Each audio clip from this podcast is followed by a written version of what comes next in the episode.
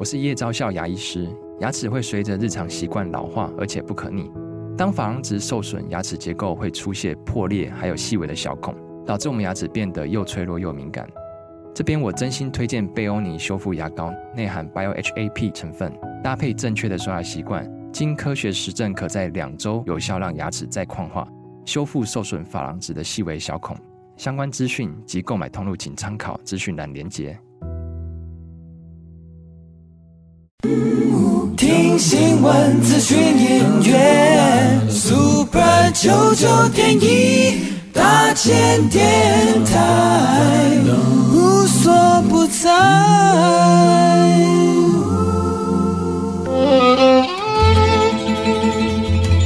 每一段关系都是一门功课，每一次经历都是生命的滋养。世界上最重要的东西，往往用眼睛是看不见的。One two three four。那我们就用听的吧。今夜遇见小王子。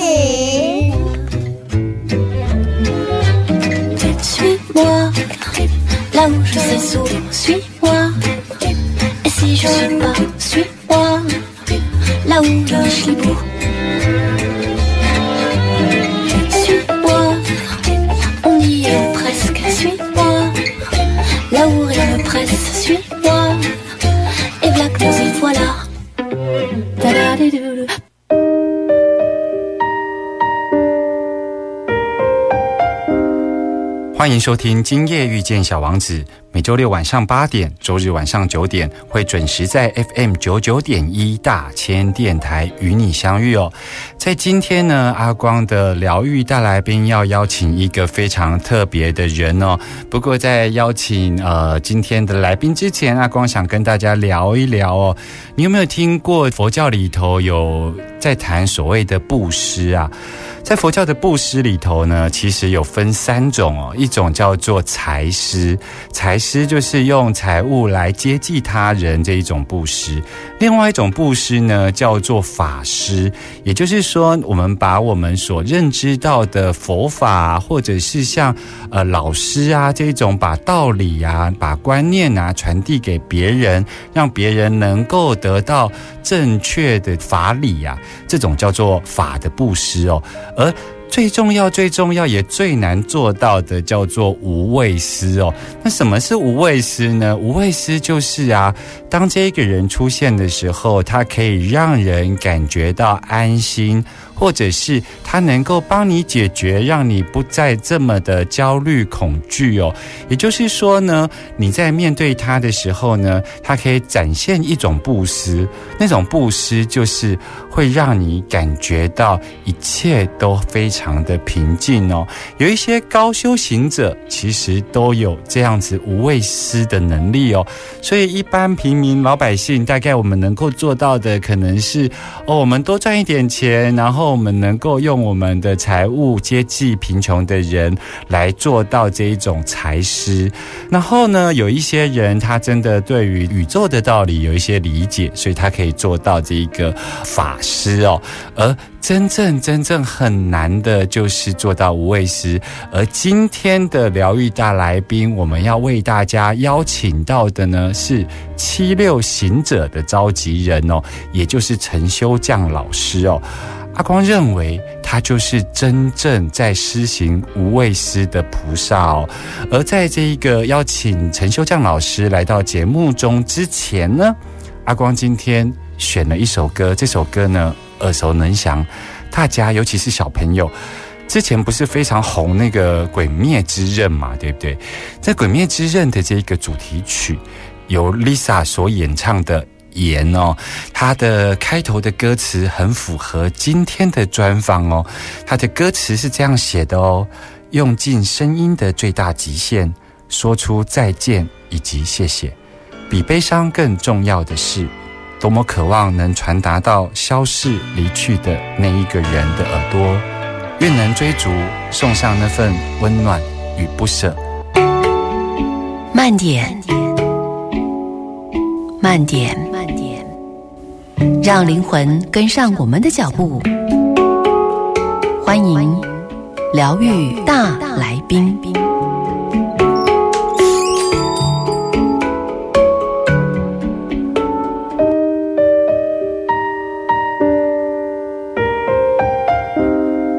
欢迎回来，FM 九九点一大千电台，今夜遇见小王子，我是阿光。在今天的疗愈大来宾，阿光要为大家介绍的是七六行者的召集人陈修将老师哦。修将老师好，Hello，各位听众朋友，大家好。呃，我是陈修将。是修将老师，其实前一趴有提到，就是其实，在佛教里头啊，有所谓的财师、法师、无畏师啊，在阿光的眼中啊。因为阿光有听你讲好几次的故事，阿光都热泪盈眶。我觉得你真的是一个很会讲故事的人哦。在四月份的时候，在台湾发生了一个悲伤的事情，就是泰鲁格号事件哦。而听众朋友如果回溯呢，其实会发现，其实一开始。都弥漫着悲伤的气氛，但是从什么时候开始，开始有一点正能量在泰鲁格的现场呢？就是陈秀将老师他们这一个大体修护团队的进驻，开始从现场传出了一则又一则温暖的消息哦。所以对我们来说，就是这个把悲伤的事情，然后转成正能量的报道哦。其实对阿光来讲，这就是非常重要的一个无畏师哦。所以修江老师可以跟我们聊一聊啊。七六行者在这一次的泰鲁格事件之后，比较被大家所认识。可是其实你们是很早以前就成立了，对不对？可以跟我们聊一聊七六行者是在什么样的情况下成立的呢？我们在二零。一四年，嗯，对，一四年有一场澎湖的那个复兴空难，那个时候成立的，还在草创期，只有二十七个人，嗯哼。然后这几年来，我们就是有经历了各种天灾啊、人祸啦，甚至是意外，嗯哼。那累积了很多经验的，所以特别如果说在台湾有这种重大公安意外或者是环境的意外。天灾意外都会由我们来帮忙罹难者做一定的修复。嗯哼，所以一开始其实是来自于台湾各地不同的修复师，然后你们是在澎湖空难的时候，你们自己发心到了现场去做相关的协助。没有，还是有中华民国葬仪商业工会，有一个全国联合会，对，还有澎湖县政府，他们当时也有请求。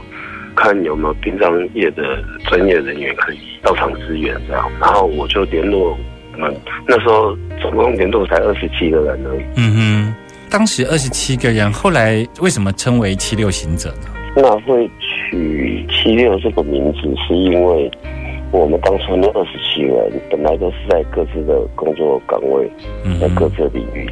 那因为这两起的事件，就是澎湖的空难，还有高雄的气爆，相隔一个礼拜就发生了。嗯，那一样都是这二十七个人去服务。后来我们想组一个这样的公益性质的团队，就是可以协助灾后处理的。嗯嗯，所以我们就想说，我们这些人是因为这两起事件结合，那我们希望可以。取一个名字是可以有这样的一个代表性，嗯，而且不冠上任何的一个商业的一个抬头在上面，不要说用你的公司啊，我的公司，然后用谁的名字去，我们我们觉得本来公益就不应该被利益绑架，那这个团队是不附属于任何公司的。嗯，那七六这个数字怎么来的？就是从空难跟高雄气爆的。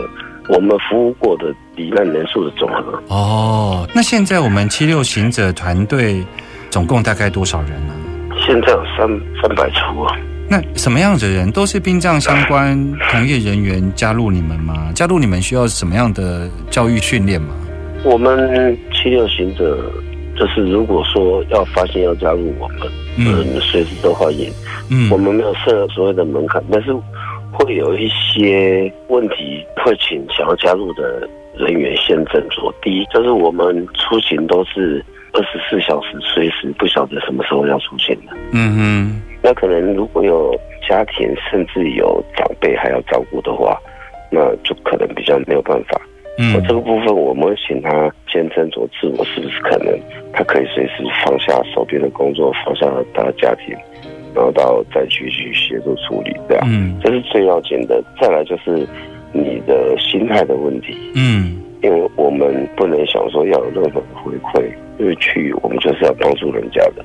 嗯，那可是其实你们到那个灾难的第一现场，其实我们一般人没有那么直接的面对死亡过，因为我们通常即便是面对自己亲人的死亡，透过殡葬礼仪的过程，我们没有这么直接、赤裸裸的面对死亡，尤其是灾难现场，他的那个心理压力或者是那个情绪啊。像你会觉得，如果要加入这个七六行者啊，像这种心理素质，你们怎么克服啊？回归同一句话，就是我们现在调整好。有一句话叫做“事事如新”嘛。嗯那我们如果我们不管是经过什么方式，即便是练习，你不断的练习，不断的去练习，就可以自然而然的把每一位王者，甚至他的家属，嗯就真心的把他们当成是家人。要不然这句话说的是简单呐、嗯事事如亲。这个躺在你面前的阿贝，如果是我今天还不过第一天认识他，看到他的时候，他已经不会讲话了。嗯那我我要怎么能够说要对他事事如心？那就是我们过程中不断的要去练习，要去模拟那样的心境。所以加入七六行者，你们反而重视的，反而不是预习，反而是那个态度上先建立起来之后，那所有的实习都是直接在灾难的第一现场，我们直接来真实的面对就对了。不会，有的是他会先上课，因为我们在有一些教育单位，甚至是我自己也有有一些教育课程。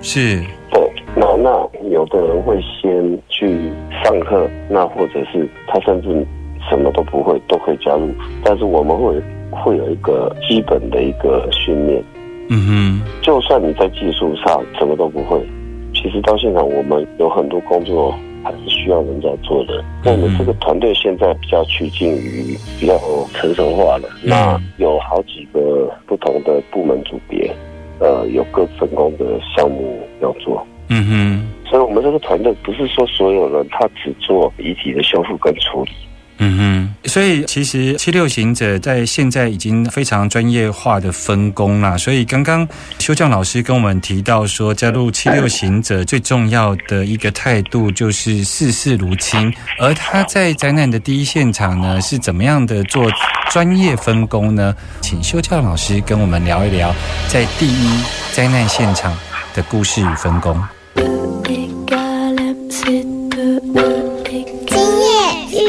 小王子，遇见小王子。 plutôt près de toi. Je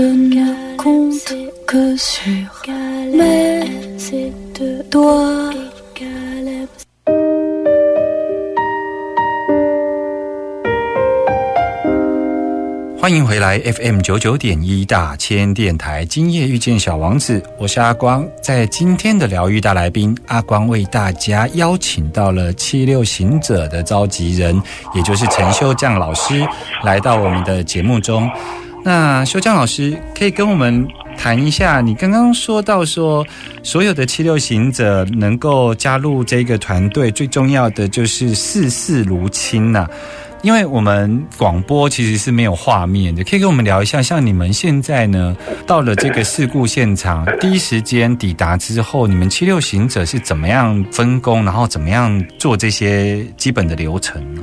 基本上就是一旦发生了事故，那这个主管单位或者是他当地的县市政府，嗯。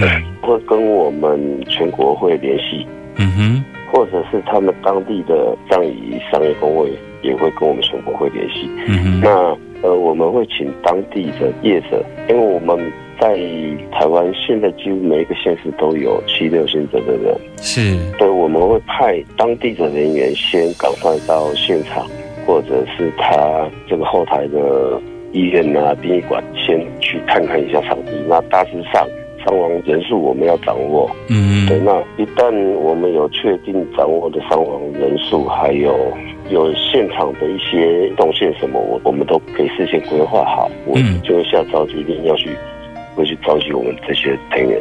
嗯哼。那我们一般都是用群组在做联系的。嗯哼，所以就像刚刚修教老师讲到说，其实并不是所有都是直接进行大体修复的工作嘛。其实你们已经非常专业，包括在现场要搭出一个空间来，然后能，其实你们也是保护这些家属，他们可以到灾难现场的时候，通常希望家属的一个休息室，或者是他们的一个祷告的地方。嗯哼，所以你们其实那个现场包括空间的规划，然后跟减调单位、地方政府的配合，你们都已经非常的上手了哈。对，比较我们是比较有经验，就是到现场灾区，我们第一要先找谁，看中央灾变中心的人来了没？那现场那个地方灾变指挥中心建立起来了没？我们要先跟指挥官告知一下我们人员多少人到齐，我们可以后续。如果有相关的遗体处理的方面，再告诉我们，也会跟检察官他们告知一下。嗯哼，对。修强老师，你当时啊，其实是怎么样开始从事这种大体修复的工作呀？呃，我做遗体大概也是十年的时间。可是我一开始加入殡葬业的时候，我并不是做遗体的。那你是就是一般的那种礼社、理公司的助理那样子。嗯哼，对。然后，因为我我我们这个平常也是责任制的一个工作。嗯。那一开始我除了做筛工以外啊，我几乎什么都会做，什么都要会会做。嗯哼。对，工作量就蛮大的。那有一次刚好我第一次处理比较损伤比较严重的遗体。嗯哼。那当时整个脏话就只有一个老师傅可以做，那我在旁边，呃，我们本来自告奋勇跟他说，那你可以帮忙，反而会被嫌弃说，啊，你不要卖了定的呀。嗯哼，对，然后他就叫我在旁边看就好，他大概进行了一个多小时，站在那边一个多小时，因为他的做法跟他的态度让我非常不认同。嗯，但是我心里面我就一直在想说。今天如果躺在那个石台上的人是我或者是我亲人，嗯，我肯定的告诉自己，我是不希望这样被对待的。那我们是不是可以由我自己开始？就算那时候我什么都不懂，但是我那时候心里面有想说，至少我可以不要做他那样子的。嗯，对。然后那时候我之后我就开始比较精进的在练习这些遗体修复的技术啦。啊，医疗外科这些手术的技术。听说你为了就是当时看到的那一幕，就是大体没有被尊重的对待之后，后来自费的去学习，跟一些医生学习，包括缝合的技术，可以跟我们聊聊这一段吗？这个是刚好，因为医生他们也不能怎么讲，技术外露啊，不能到处交流，因为毕竟我们也不是什么医师工会，怎么可以跟他们交流？对。那时候就是我一直打电话去问，然后找了很久，没有这样的单位，包括教育单位也没有，也没有。嗯。然后刚好那个时候刚好有一个朋友，他那是他的舅舅，他就说帮我跟我舅舅讲一下，问看他要不要教育。嗯。呃，然后哎，过几天他舅舅打电话给我，他说他问我说我学这个要干嘛？然后我就坦白跟他讲，我说我单纯只是要做遗体，我希望可以把遗体做好。嗯，然后他才愿意，他想说好，那但是你不能说，那我也不能随便把我的技术交给别人这样。嗯哼，他是外科医师，他是自己开医美。哦，医美医师。对，OK。所以他的缝合技术是比一般的外科缝合还要更精致一些。是是是，听说你你你练习的时候都是拿猪皮在练习。一开始都是猪皮啦、羊皮啊，嗯哼，就是买整只的猪脚啦、猪肉的每一个部位都买回来试缝一下。有时候是缝羊的肉，嗯哼，去买块带皮的那个羊肉来缝啊，甚至鹿岛的一些猫啊、狗啊、老鼠啊，我看到我都会把它们一起带回家缝一缝，再把这哦，是是是是，所以就是路边的那些都是。那些就是最多的、最大量的那个老师啊。嗯，是是是。对。哎，那我听说你，你后来其实对于这个人体的结构，其实是有做了一些深入的研究。因为好像整个七六行者到了灾难现场，不是只有做大体的缝合。我看到了报道上说，你们甚至呃非常讲究的，如果这一个呃王者他的身高是一百七十八，你基本上就会找一个呃类似身高的人来帮他做外壳，是吗？对，如果是他有，因为做遗体处理，我们是这样分的，就是遗体美容，他就是不用做什么修复，不用缝合，不用去帮他塑形什么。嗯，但是他是有一些擦伤什么，我们只要做遮瑕，对，呃，然后化妆，甚至现在有很多的比较年轻一辈的男孩或女孩，他们死亡之后，有的都还没死都指定说要穿什么，有的是他的家人希望他穿小礼服啊，穿西装啊，是漂漂亮亮亮。那另外一部分就是，呃，遗体的修复跟遗体的整形部分。那我们现在讲的就是，一般修复就是缝合，把它本来有的，但是但是有破损，重新修好，那叫修复。但是它如果比如说离体的断肢，刚刚光哥讲的离体断肢啊，或者是它的躯壳已经整个都四分五裂了，嗯。那呃我们就必须要制造它，制作它从头到脚。嗯。我们可以分开做，也可以一体的一次做起来，嗯。就是它的假体跟它的义肢部分。比如说花莲这一次泰鲁格的事件来讲，嗯。我们遇过最严重的一具遗体是呃最后一个姓叶的大学生，嗯哼。那他的遗体当初在坑道内寻获的大概只剩百分之三十左右，是。那他剩下的那些遗体又很多，其实那也不能算遗体，那就是一块一块的尸块，嗯哼那很多是只有皮没有肉，有的是只有肉没有皮，嗯有的是只有骨头。那这个部分，如果我们对于人体构造比较没那么熟悉的话，你光是要把它的部位拼回来，就可能要花上很多的时间。哼嗯对，那、如果说它离体断肢是有找回来，我们可以缝合，我对们可以做修复缝合。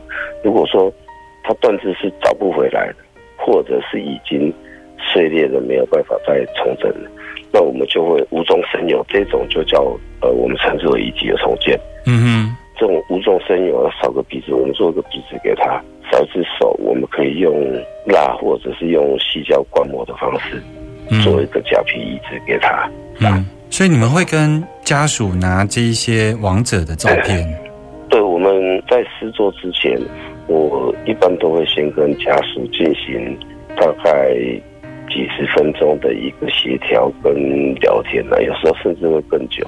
因为我们想透过家属的他的印象，哦，透过他的嘴告诉我们，他心目中的已经死亡这个亲人是什么样子的。啊，是是是，对，不只是说把他外表整理好，这样就 OK。我觉得这是缺少的那一份人性的那种，就是少一点人性的东西。嗯，就是你不只要把它做得像，你甚至是想要把它做出家人们对他印象中的样子，你想把它做出来。是是是，虽然他是躺着，虽然你看也知道他是死亡的，嗯哼，但是我是希望可以借由他每一个家人告诉我，他们心中是什么样的、什么样的形象，或者透过跟他们在协调、在聊天过程中，我们就知道这些家人对这个亡者他身体的复原的一个期盼值有多高。嗯，所以等于是在准备进行修复的这一些人，他就是对这一个家属就对了。嘿，但是现在一般我们都会分啊，就是一般家属都会让组长去跟他们做协调。嗯哼嗯哼，或者是如果我在现场，一般如果不是我，就会是姑姑嗯哼，来跟，家属协调。然后如果说需要他们拿衣服来，我们会跟家属说，看这个王子他平常喜欢什么衣服，我们可以给他穿他平常爱穿的。嗯那哼，或者是他有什么首饰配件啊，我们都希望说啊，家属可以不要去影响到以及火化为原则，我们希望家属可以尽可能带一点他喜欢的。嗯或者，是对于双方之间是有情感纪念的那种东西，嗯是可以陪着，让他一起把他身体整理好之后，陪着他一起入殓或带在他身上。对我，觉得这个部分对家人来说是有非常大的一个悲伤的抚慰。是是。其实听众朋友听到这里啊，就可以感觉到，就是说，修匠老师哦，其实，在荧幕上看起来其实是有一点粗犷的外表，可是你看到他们整个七六行者在处理事情，包括在做遗体修复前，要跟家人来做访谈，希望能够将这个遗体的修复，不只是做到像，还要做到抚慰家属的这样子的一个疗愈功能哦。不过听说这样子的一个心理特质啊，是修匠老师的生命中曾经有一个非常重要的长者哦，带给他生命中非常重要的影响。我们马上回来。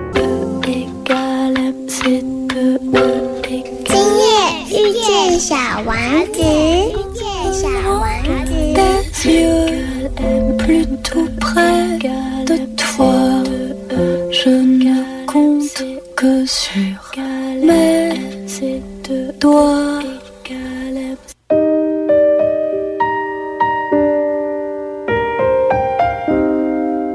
收听的是 FM 九九点一大千电台，今夜遇见小王子，我是阿光。在今天的疗愈大来宾，阿光为大家邀请到七六行者的召集人，也就是陈修匠老师哦。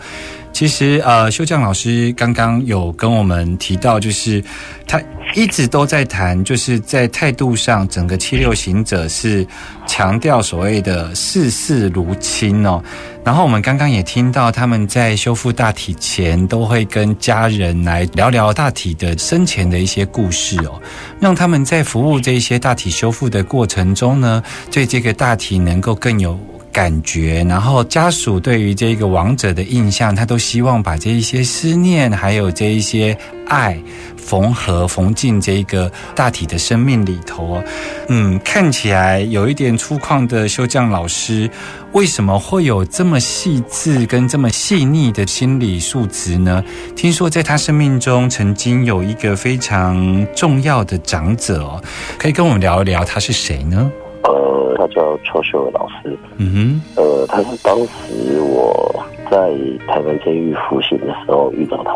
嗯哼，这个老师呢，他带我们是写作班的那个老师。写作班带我们看，就是在监狱里面写作班跟读书会的一个班导师。嗯哼，那他们都会开设一些所谓的才艺班。嗯哼，哎，然后再请这些受刑人啊，每每个工厂每一个单位。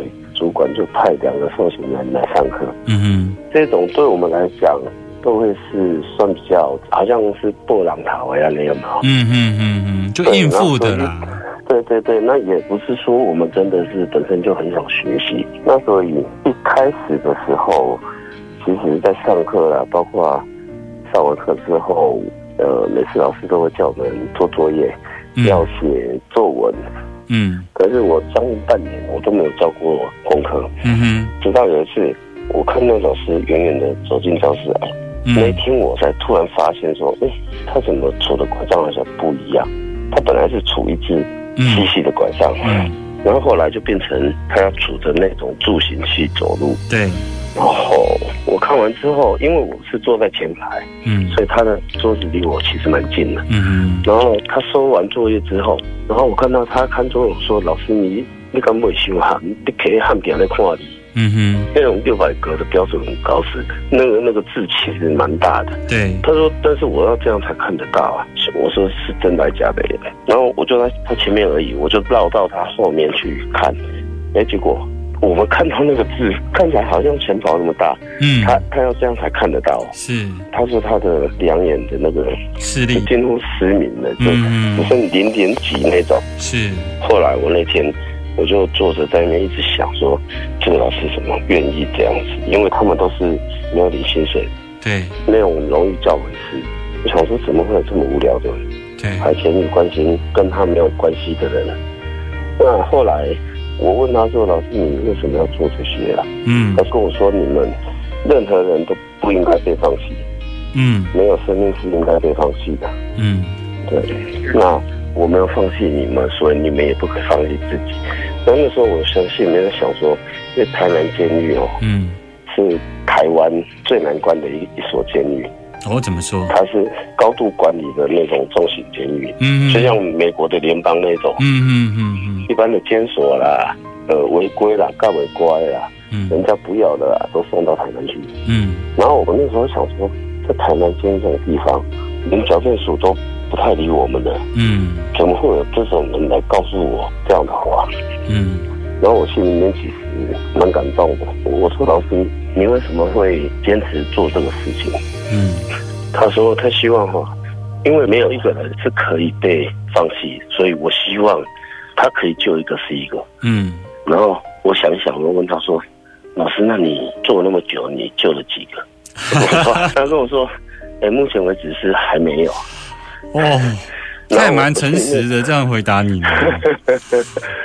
我心里面第一次有那样的一个震撼的事情，反而这好像是小事而已，但是我觉得这件事情对我是有非常大的震撼。嗯跟你无亲无故，然后你花了几十年的青春，嗯那后来因为他他大概三年前过世了，嗯后来他有交代他家人说，他希望他丧礼这部分我帮他来服务这样。是，那我后来送他走的时候，听我的那个师长，他跟我转达，我才知道说，嗯嗯，我们老师在心里面，他最少他有救你一个回来，是他是看见的。嗯，就是他十多年的监狱教诲师里头，他很清楚的知道，他每一个都不想放弃，但是他还没救过任何一个人。因为他常常就是看到说，哎，怎么又是熟面孔？是开一个新的班级，哎，怎么都是熟面孔？是，那他有时候他是全国的监所嗯都有跑，他一下在台南看到，然后过半年又在台北看到你啊。是，对，那他心里面其实他也是会难过，但是他一直抱持的就是不行，我不能放弃他们。是，然后你也成为他唯一一个在他内心里头觉得他有救到的人，就对了。对，对，大江老师，像你呀、做这一种七六行者大体的修复的这个服务啊，你一定有许多温暖的故事发生在现场，可以跟我们在节目的最后讲一个故事分享给听众朋友吗？好，我觉得像这一次在泰鲁格的事件，嗯。我嗯们在花莲殡仪馆有遇到呃一个六岁的养小妹妹，嗯哼，她家人呃也是蛮难过，因为她爸爸自己受伤，嗯她还有一个姐姐现在还在交病房。嗯这个妹妹就是当时新闻有报道说，她爸爸好像从她的那个尸体旁边爬过去，还认不得她女儿。